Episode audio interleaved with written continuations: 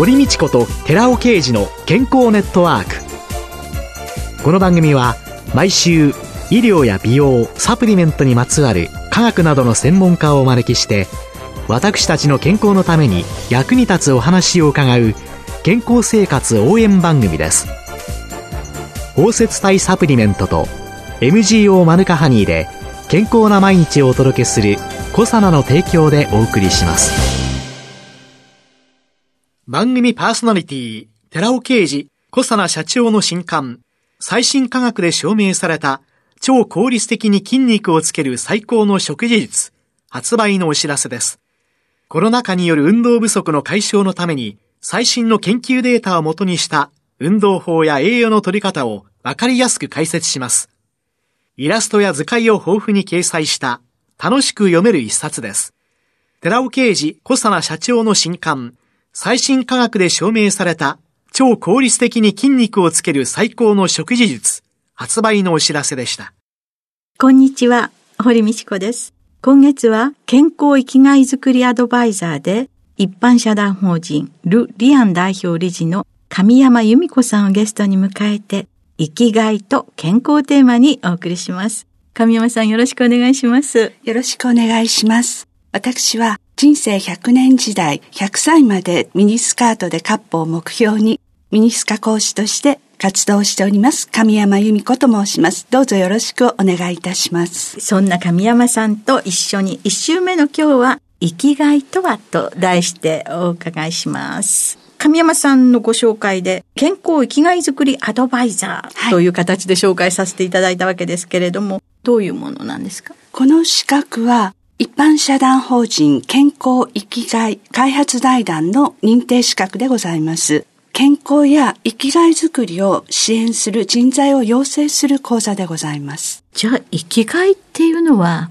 一体何なんでしょうかね？日本ではすごく漠然としていて、皆さんも生きがいって何だろうって思うこと多いと思うんです。例えば好きなこと、それから社会から必要とされていること、それからお金を稼ぐことができるですとか、あるいは得意なこと、こういったことの中で合わさったところに中心に生きがいがあるということが海外ではわかりやすく説明されています。日本での考え方としては健康生きがい開発財団が提唱している生きがいというものがございます。その養成講座のテキストの中では、生きがいは主観的なもの、100人100用、人生のライフステージ、育ってきた環境などによって様々な捉え方、考え方があるのは当然であるというふうに考えております。孫が生きがいだとか、ね、仕事が生きがいだとか、はい。はい、人それぞれまあ漠然とした、でも海外ではきちんと生きがいというものが定義されてはい。ブルーゾーンっていう考え方がありまして、そのブルーゾーンっていうのは比較的海外で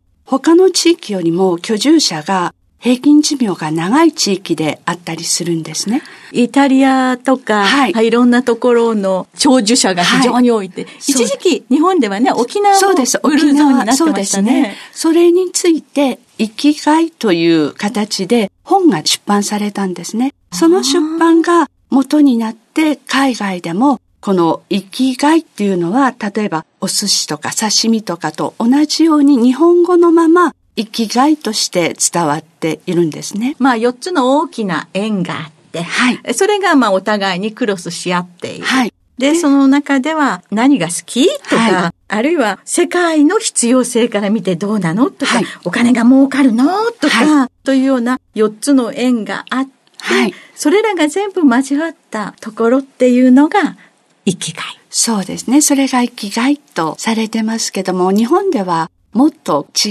う意味で皆さん生きがいってあるんじゃないかなと思います。特に収入がなくてもとか、あるいはそんなに得意なことじゃないけれども好きなことでみんなが喜んでくれることが生きがいであったり、もっと曖昧だけれども皆さんが生きる力というものがそこから生まれるのではないかなと思います。日本っていうのは、まあ世界の中では非常に長寿社会。好きなことが見つからない、うん、得意なこともないです、生きがいないですって言われた時、どういうふうにアドバイスをされていくんですかね？例えば施設にいらっしゃる中で介護をする方の対応にもよるんじゃないかな私、マナー講師もしてるんですね。うん、それで、例えば介護施設ですと、そういった方に介護してあげるというのではなく、お手伝いさせていただくっ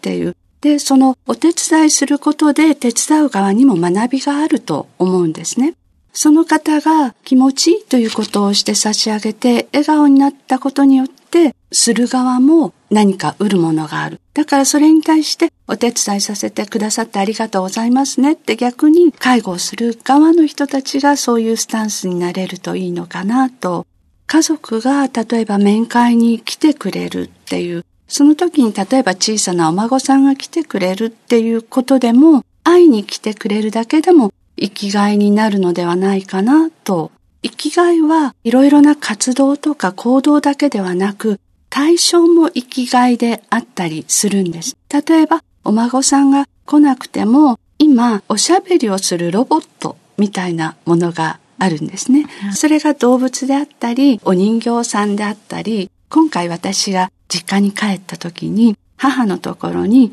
義理のお姉さんが買ってくださったみーちゃんっていうロボットがいるんですね。えー、で、お話をしてくれる。構ってほしいなとか、寒くなったからセーターが欲しいなとか、おしゃべりをするんですね。一人で暮らしていると、やはりそういったことにも、例えば編み物が得意な方だったら、みーちゃんのためにじゃあ何かマフラーのような簡単なものをね、編んであげようかな。編まなくても何か、例えば自分のハンカチを巻いてあげようかなっていう、そういう対象に心を通わすっていうことも生きがいになるんじゃないかなと思います。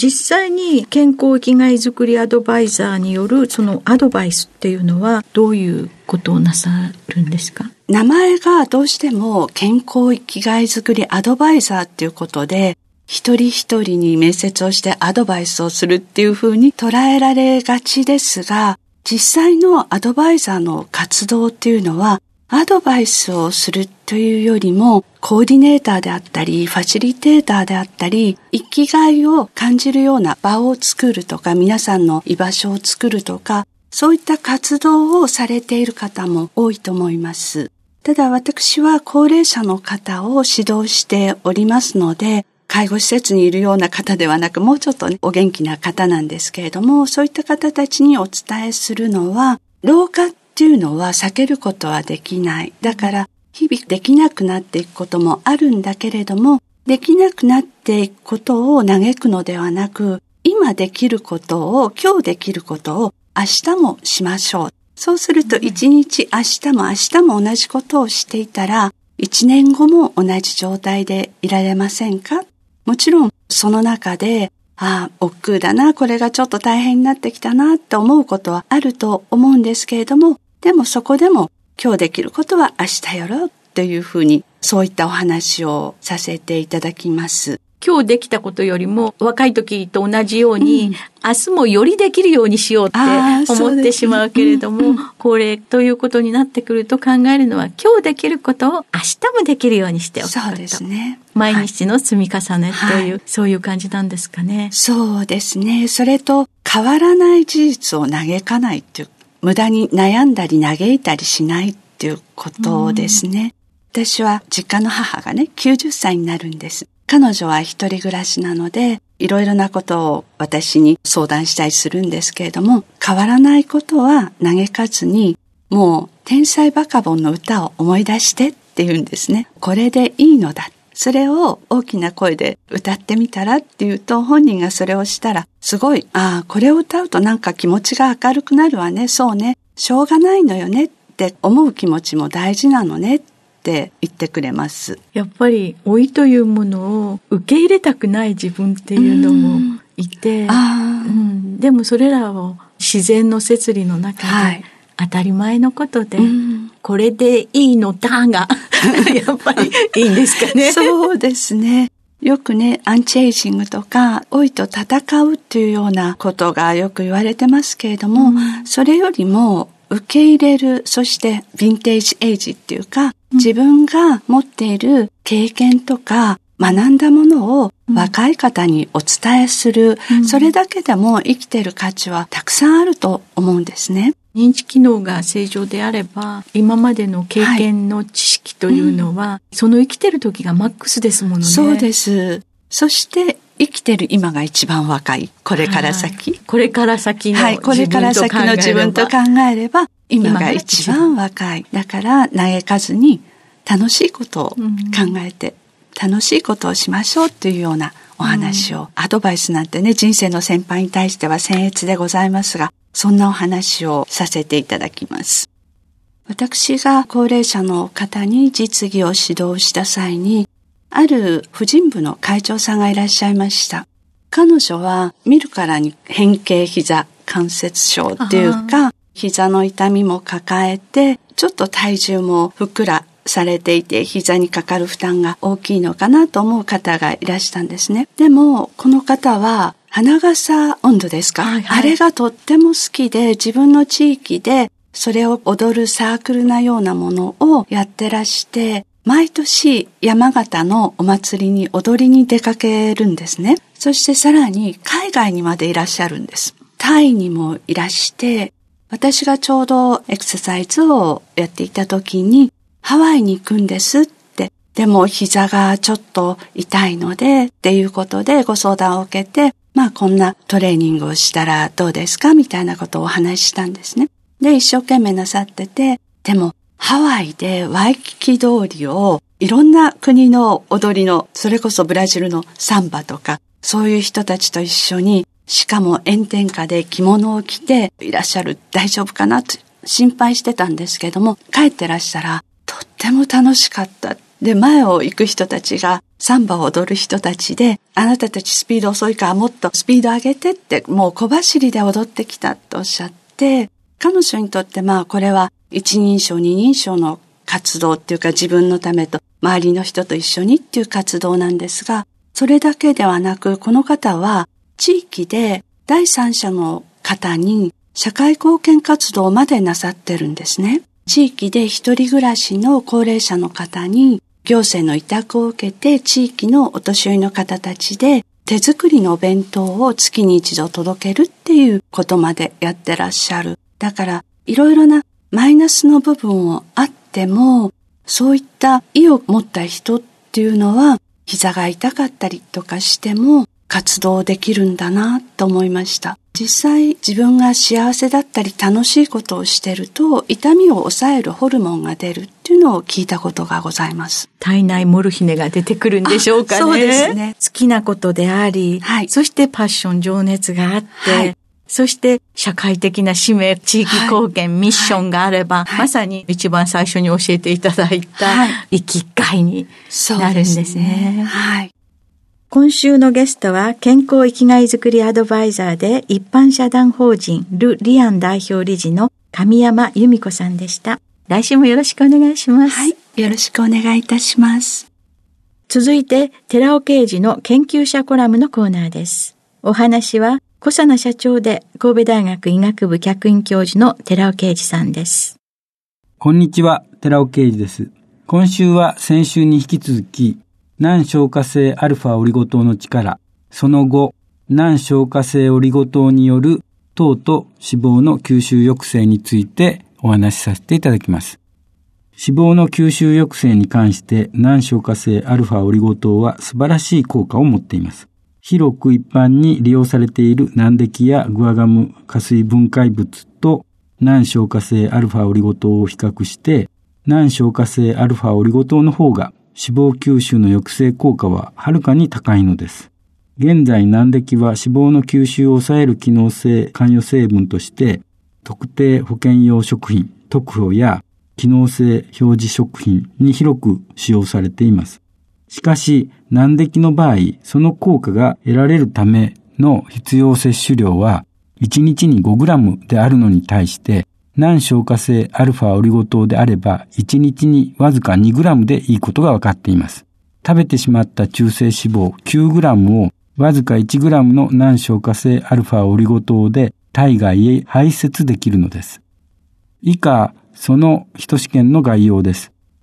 中性脂肪含有食と難消化性アルファオリゴ糖を 2g 摂取した後、刑事的に血中の中性脂肪値を分析し、一方、対象群として難消化性アルファオリゴ糖の代わりに不溶性食物繊維であるセルロースを摂取し、同様に血中の中性脂肪値を分析したところ、難消化性アルファオリゴ糖に顕著な中性脂肪排泄作用のあることが分かりました。では、なぜアルファオリゴ糖の場合には、このように低摂取量で済むのでしょうかそれは、ビボという生体内試験ではなく、ビトロという試験管内試験によって明らかとなっています。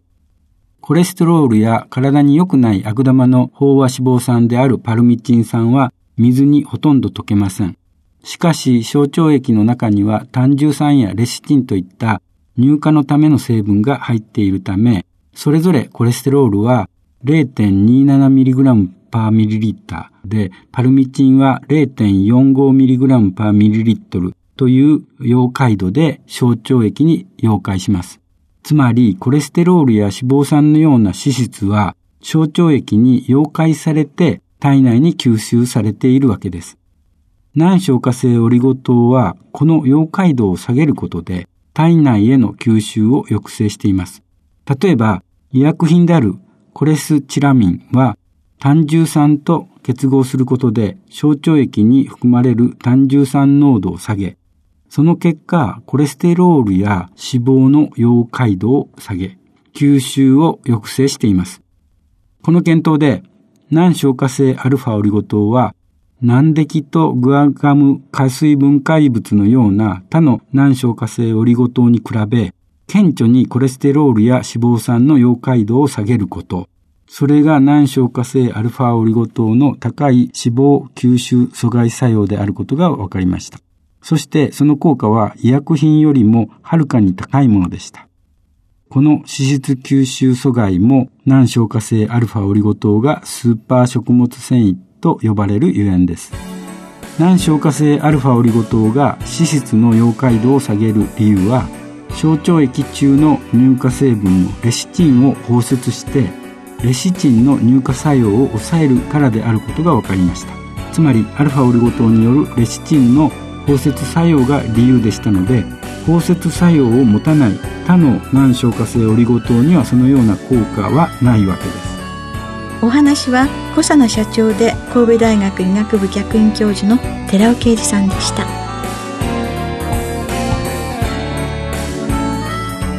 ここで小佐奈から番組お聞きの皆様へプレゼントのお知らせです。洗浄成分の環状オリゴ糖が毛穴汚れや余分な皮脂を吸着して落とし保湿成分であるマヌカハニーが潤いを保つコサナの洗顔フォームマヌカとオリゴの泡洗顔を番組お聞きの10名様にプレゼントします。プレゼントをご希望の方は番組サイトの応募フォームからお申し込みください。コサナの洗顔フォームマヌカとオリゴの泡洗顔。プレゼントのお知らせでした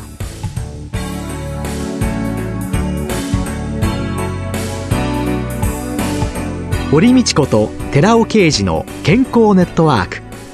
この番組は包摂体サプリメントと MGO マヌカハニーで健康な毎日をお届けする「コサナの提供」でお送りしました。